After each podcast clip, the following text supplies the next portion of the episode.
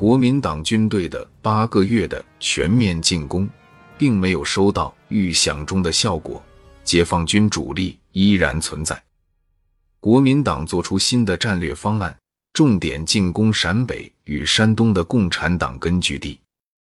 同时，一九四七年三月，山东的解放区遭到超过六十万国民党军队的围攻。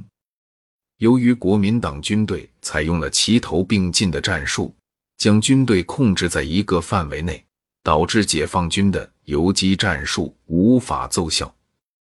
六月十八日，胡琏的整编十一师占领中共山东指挥部所在地鲁中南麻镇。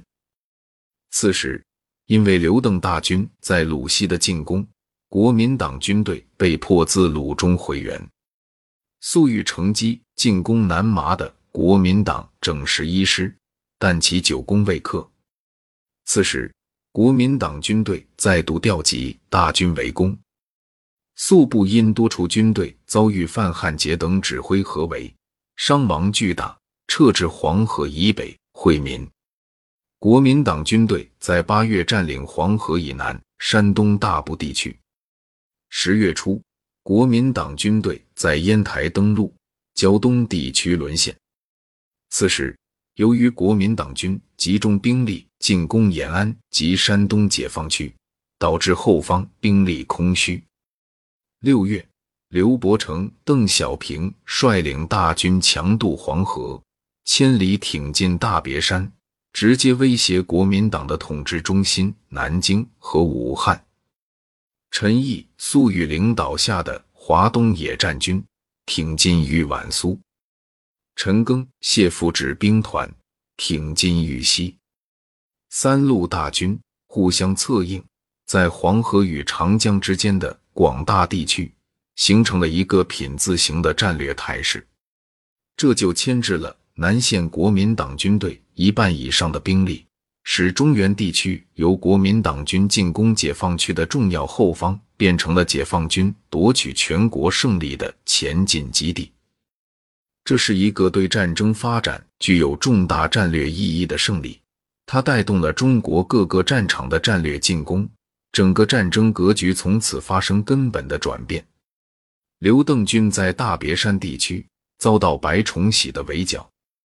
大别山的战略机动范围不大。中野分批撤出大别山地区。在此次军事行动之前，毛泽东、邓小平及刘伯承曾经反复研究过，这是一次大胆的军事冒险，甚至赌博。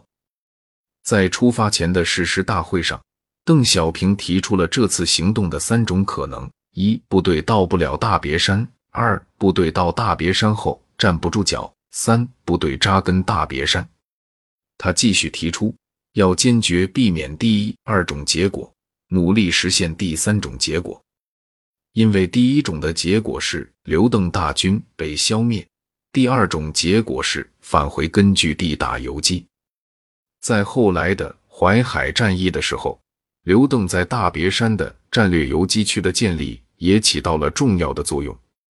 如果没有刘邓在西线的积极运动和作战，则无法达成对国民党在徐州周围集结的重兵集团的包抄任务，则只可能是华东野战军在徐州东北地区打一个小规模的淮海战役。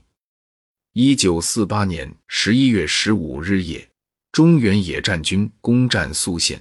歼敌一个师，切断了敌徐州与蚌埠间的联系，完成了对徐州的战略包围。这是淮海战役发展成为巨大的战略决战规模的关键，而中原野战军，也就是刘邓部在大别山地区的跃进，使得他们能够占据一个有利的攻击位置，从而能够与华东野战军实现东西夹击这样大规模的战役合围。所以，刘邓在跃进大别山是一个伏笔，是一次历史转折时刻的壮举。成败不可单居，又在刘邓在大别山的战斗损失上，刘邓脱离后方，以弱击强，能够全建制的坚持到全局范围的战略反攻，这便是伟大的胜利。也揭开了全国性战略进攻的序幕。在东北战场，林彪连续发动秋季攻势、冬季攻势，将东北国民党军队压缩在锦州、沈阳与长春，胜局已定。在华北，十一月，解放军攻克石家庄。一九四八年五月中旬，晋南重镇临汾也被中共攻克。六至七月。华东野战军和中原野战军发动的豫东战役。西北战场方面，彭德怀取得以瓦战役的胜利。尽管在西府陇东战役失利，但此时胡宗南部已经捉襟见肘，延安被解放军重新占领。